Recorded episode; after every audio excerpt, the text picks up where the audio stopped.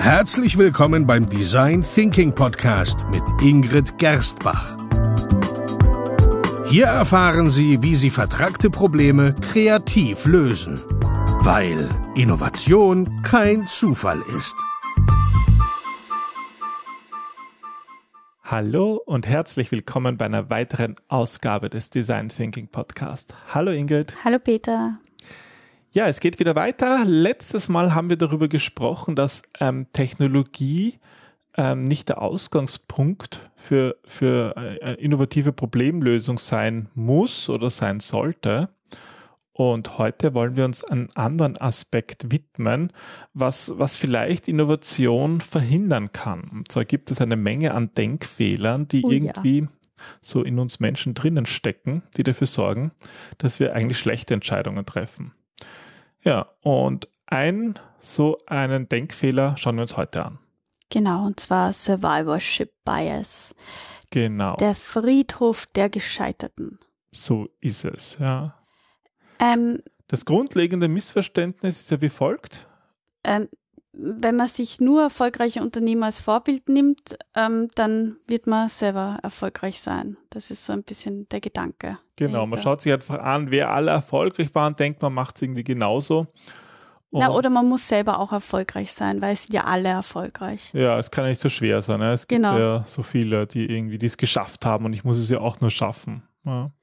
Aber was ist die Wahrheit? Die Wahrheit ist eigentlich, dass viel mehr Menschen versagen, also im Sinn jetzt von nicht der neue äh, Facebook erfinden, als die dies tun. Ja. ja. und wer dieses, wer das Versagen ausblendet, ähm, der, der, wird oft in die Irre geführt, weil eben der Unterschied zwischen Versagen und Erfolg sein dann eigentlich nicht mehr deutlich sichtbar ist. Weil dann oft auch ähm, ja unrealistische Erwartungen entstehen, oder? Ganz genau, ja, weil es ist einfach so, dass wir meistens eine Situation aufgrund von erfolgreichen Menschen beurteilen. Also damit, daher kommt auch der Name Survivorship Bias, also die, die sozusagen überlebt haben. Ja. Da denke ich gerade an, an ein nettes Bild ähm, von den Pinguinen. Ähm, also Pinguine sind ja meine Lieblingstierchens, ähm, bis ich drauf gekommen bin, wie die sich gegenseitig verprügeln, wobei das hat dem jetzt nicht wirklich Abbruch getan. Egal. Ähm, auf jeden Fall sind Pinguine ja wirkliche Mistviecher. Ich glaube, deswegen habe ich sie auch so gern, weil sie so ein bisschen hinterlistig so eine Bauernschleuer haben. Und ähm, das sieht so aus, dass wenn ein Pinguin von einem Ort auf den anderen schwimmen will, ähm, gibt es ja andere Lebewesen, die den Pinguin hindern könnten, weil sie ihn fressen. Und ähm, es ist oft so, dass Pinguine dann am Rand stehen, am Rand der Eisscholle und, und ihre Kommilitonen reinschmeißen, damit die gefressen werden.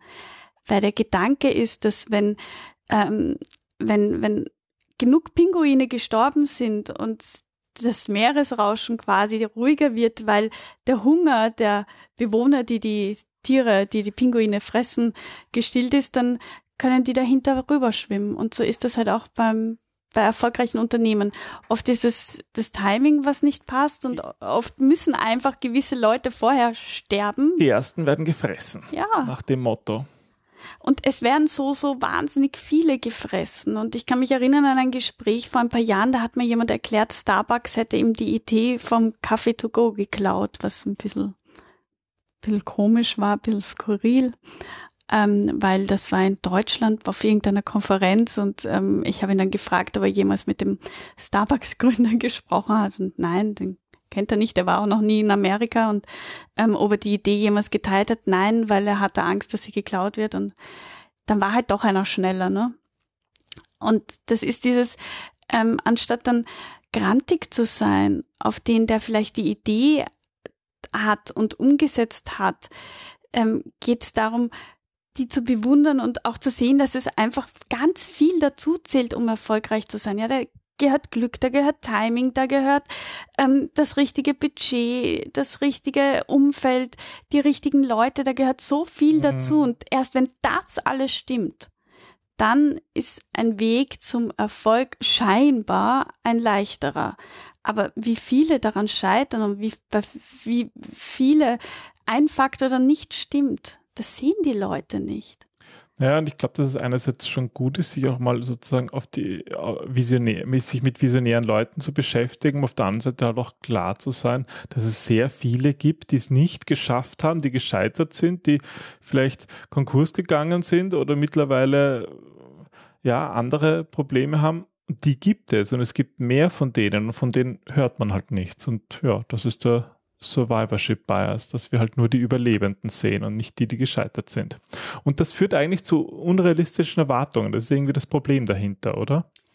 Ähm, ja, wir versuchen das Unmögliche möglich zu machen und das irgendwie zu schaffen. Was diese Erwartungen bedeuten, variiert jetzt natürlich von Mensch mm. zu mhm. Mensch und von Branche zu Branche.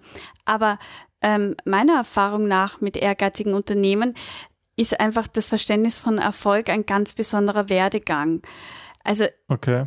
Es ist irgendwie so ein Missverständnis, dass man mit der richtigen Idee, also dass man einfach nur die richtige Idee braucht und sonst nichts und dann hat das man ist irgendwie nicht monumentalen Erfolg. Ja, ja, das ist Na, das ist irgendwie ein Mythos, Idee der ankommt. hält sich ganz, ganz hartnäckig. Im Design Thinking ist es ja eigentlich auch ganz wichtig, das nicht überzubewerten und es ist nach wie vor so, dass mehr Leute Design Thinking falsch machen oder zumindest oh Gott, das ja. falsch, ich meine, es ist falsch und richtig, aber zumindest auf diese Idee damit verknüpfen irgendwie ein Kreativität und wir haben jetzt die tolle Idee.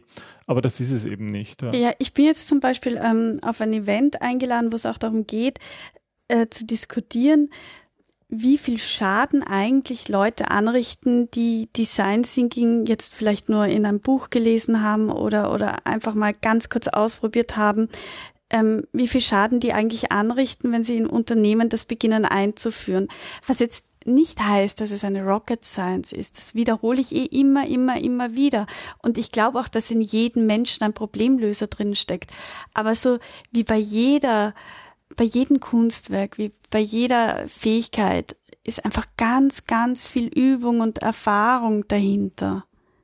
Ja, und die, die muss man halt machen. Ne? Und Wie kommen wir jetzt eigentlich dorthin? Ich naja, es ging eigentlich darum, dass, es, dass, dass viele den Fehler machen, diese richtige Idee überzubewerten daher sind wir eigentlich gekommen. Und das ist ja so der Basis vom Survivorship Bias, dass man glaubt, man braucht die richtige Idee und dann hat man es geschafft, was auch mhm. immer das heißt, man hat es geschafft. Woher kommt aber jetzt eigentlich dieses Problem ähm, zu diesem Survivorship Bias? Also ich glaube, es ist eben einerseits einmal diese begrenzte Sicht, die ich vorher schon genannt habe, dass es einfach ähm, nur ganz wenig braucht und dann ist man erfolgreich mhm. und dass es nur gewisse Arten von, von Menschen gibt und, und wenn du quasi geboren bist, dann wirst du als Unternehmer geboren. Also ja, also es reicht die großartige Idee, wie du gesagt hast. Ja. Aber dass ein Unternehmer ein Sammelsurium an, an gewissen Fähigkeiten und Fertigkeiten und am Timing und am Glück ist, das wird oft nicht gesehen. Ja, und dann kommt eben noch dazu dieses Denken an, ich brauche nur die eine tolle Idee und dann habe ich es geschafft. Und was dabei oft vergessen wird, ist halt, dass, ja, dass Innovation harte Arbeit ist. Und dass es auch eine Vision braucht und dass es ein Glauben braucht und dass es an, an vieles, dass die brillante Idee allein nicht reicht, sondern ähm, man muss schon auch einen gewissen naiven Glauben an diese Idee haben, der jetzt nicht naiv im Sinne von ich habe nicht hinterfragt, sondern auch wenn im ersten Moment das vielleicht nicht so angenommen wird wie gewünscht, dass man vielleicht trotzdem dran bleibt und aufsteht. Gewisse Sturheit, einfach dran zu bleiben, ja. Bis halt der nächste Denkfehler dann. Oder bis man halt gefressen wird, wie der Pinguin. Ja. Oder bis man erfolgreich ist. Ja, das wäre kann natürlich Soll auch vorkommen. vorkommen, ja. Ich meine, helfen dann eigentlich so die, die, ja, Biografien von erfolgreichen Unternehmern zu lesen. Mark Zuckerberg, Elon Musk, Steve Jobs. Genau, ja, ich meine, das sind irgendwie so, also zumindest von den dreien habe ich zumindest zwei Biografien gelesen und einen Film gesehen. Na, ich weiß nicht, ob das ist es wieder nachgegangen? Naja, ich finde, es steckt extrem an, aber andererseits denkt man sich auch, oh, das schaffe ich ja nie. Und also für mich war das irgendwie auch spannend zu sagen, ich will das ja auch nicht. Ich meine, das sind alles Psychos, sagen wir uns ehrlich. Na, absolut. Das sind keine angenehmen Zeitgenossen gewesen. Also zumindest die. Einer ist, einer ist schon tot, ja. ja. Also äh, sicher visionär und spannend und, und äh, aber, hm. Ja, aber es haben auch nicht alle erfolgreichen Unternehmer so ein Image oder, oder sind diesen Weg gegangen. Ja, natürlich, ja, absolut nicht. Die ganzen Hidden Champions, die man eigentlich gar nicht kennt, wo das man nicht sind, mal die Firma ja. kennt, weil sie halt auf irgendeinem Bereich ganz, ganz ein Spezial-Know-how haben. Also Ja. es, das sind, es gibt nur ganz, ganz wenige so extreme Ausreißer, sag ich mal. Aber auch bei denen muss man sagen, klar, da ist viel, ähm, viel Talent und, und sicher Sturheit, viel, viel Sturheit dabei, aber natürlich auch Glück, ähm, ob sie am Ende des Tages ja, es geschafft haben oder nicht. Und ähm, du hast vielleicht mit Sturheit ein bisschen so ange, angedeutet, es gehört halt auch dazu, immer wieder aufzustehen und immer wieder zu lernen aus den eigenen Fehlern, bewusst zu sein, dass man, dass man hinfallen muss, um, um wieder gehen zu können. Und vor allem, dass man selber aufstehen muss. Es gibt einfach viele Menschen da draußen, die hinfallen und dann anderen die Schuld daran geben. Und selbst, ja, wer, wer soll denn schon entscheiden, wer schuld war? Aber, aber allein diese, dieses Gedanken, dass andere schuld sind, sorgt schon dafür, dass man selber nicht wieder aufstehen kann. Das ist wie mit einem kleinen Kind. Wenn man ein kleines Kind, oh, hin, wenn es hinfällt, oh mein Gott, mein Gott, dann fängt es zum Schreien an und bleibt liegen. Und wenn man sagt, nichts passiert, dann stehen sie einfach wieder auf. Und, und so lernt jedes kleine Kind gehen, ja, indem es einfach immer wieder aufsteht. Hm. Keine Ahnung, ich bin kein kleines Kind mehr. Du hast es irgendwann auch so gelernt, glaube ich mal. Wahrscheinlich, ja. Und- ich glaube nicht, dass ich aufgestanden bin und das, oder? Und du warst sicher ein stures Kind. Hm. Das weiß ich jetzt nicht, da müsste ich jetzt Leute fragen, die dich als. Na doch, du warst ein stures Kind, ziemlich sicher. Aber das ist wieder ganz was anderes. Ähm, wir kommen aber somit irgendwie dazu, dass das Scheitern, dass das ein wichtiger, äh, ein wichtiger Aspekt ist, um erfolgreich zu sein. Immer wieder, oder? Ja, definitiv. Und wir reden dann nach der Sendung auch noch darüber, über gewisse Scheiterthemen. Ähm, Hallo, ist ja keine Beleidigung, wenn ich sage, du bist stur. Wir haben doch gerade gesagt, dass, ähm, dass Sturheit wichtig ist, um erfolgreich zu sein. Und ich würde sagen, du bist sehr erfolgreich in dem, was du tust. ja, aber also die ich die Kurve, Kurve nein, gekratzt? na, keine Chance. Gut, wir kommen zurück zum Thema Scheitern. Wir kommen zurück zum Thema Fokus, ja, dass es eigentlich wieder darum geht, Bedürfnisse zu verstehen. Und Ja. das, egal, ob du jetzt ein Startup oder ein erfolgreicher Unternehmer bist, dass es eigentlich darum geht, die Vision, die im Kopf ist, raus auf das Interesse einer Person zu projizieren.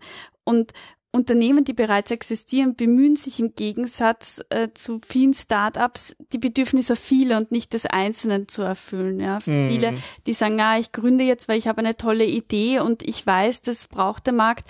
Wenn man sich das dann anschaut, dann ist er derjenige, der das gerne hätte und, und irgendwie glaubt, da ist ein Bedürfnis dahinter. Und das funktioniert halt so nicht. Ja, da ist dann der Wunsch die Mutter des Gedanken und das kann einfach nie klappen. Ja. Ja, also es gehört rauszugehen, auszuprobieren, hinzufallen, ähm, zu lernen und vor allem zu fragen. In der letzten Episode haben wir darüber gesprochen, wie häufig Innovation mit Technologie vermischt wird und da sind wir eigentlich wieder bei dem Punkt, ja, es geht darum, die Bedürfnisse zu verstehen und vielleicht ist dann Technologie ein Weg dazu, aber wichtiger ist einmal dieses Bedürfnis. Mhm. Ja. Ja, also im Grunde geht es darum, vergessen Sie nicht darauf, Lösungen für Probleme, die es wirklich gibt und die wichtig für viele Menschen sind zu erarbeiten, weil genau das ist eigentlich diese Sichtweise, die, die erfolgreich macht. Und ähm, wenn, wenn man das hat und dann auch noch einen Traum hat, das, ja, ein Traum und Menschen, die den Traum teilen, dann go for it, dann los. Aber dann auch sich bewusst sein, dass man Fähigkeiten trainieren muss, dass es heißt, dass man viel ausprobieren muss, dass es heißt, dass man mit anderen zusammenarbeiten muss, dass man auch einmal hinfallen muss, um wieder aufzustehen. Und, Mhm. und dass es viele Dreh- und Angelpunkte gibt und dass oft die Idee, mit der man startet, nicht die Endidee ist. Dann hat man es, glaube ich.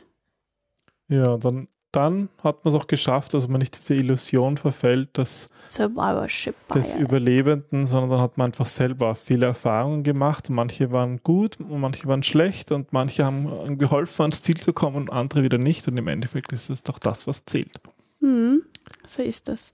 Ja, dann, dann wünschen wir allen Hörern viel Erfolg dabei.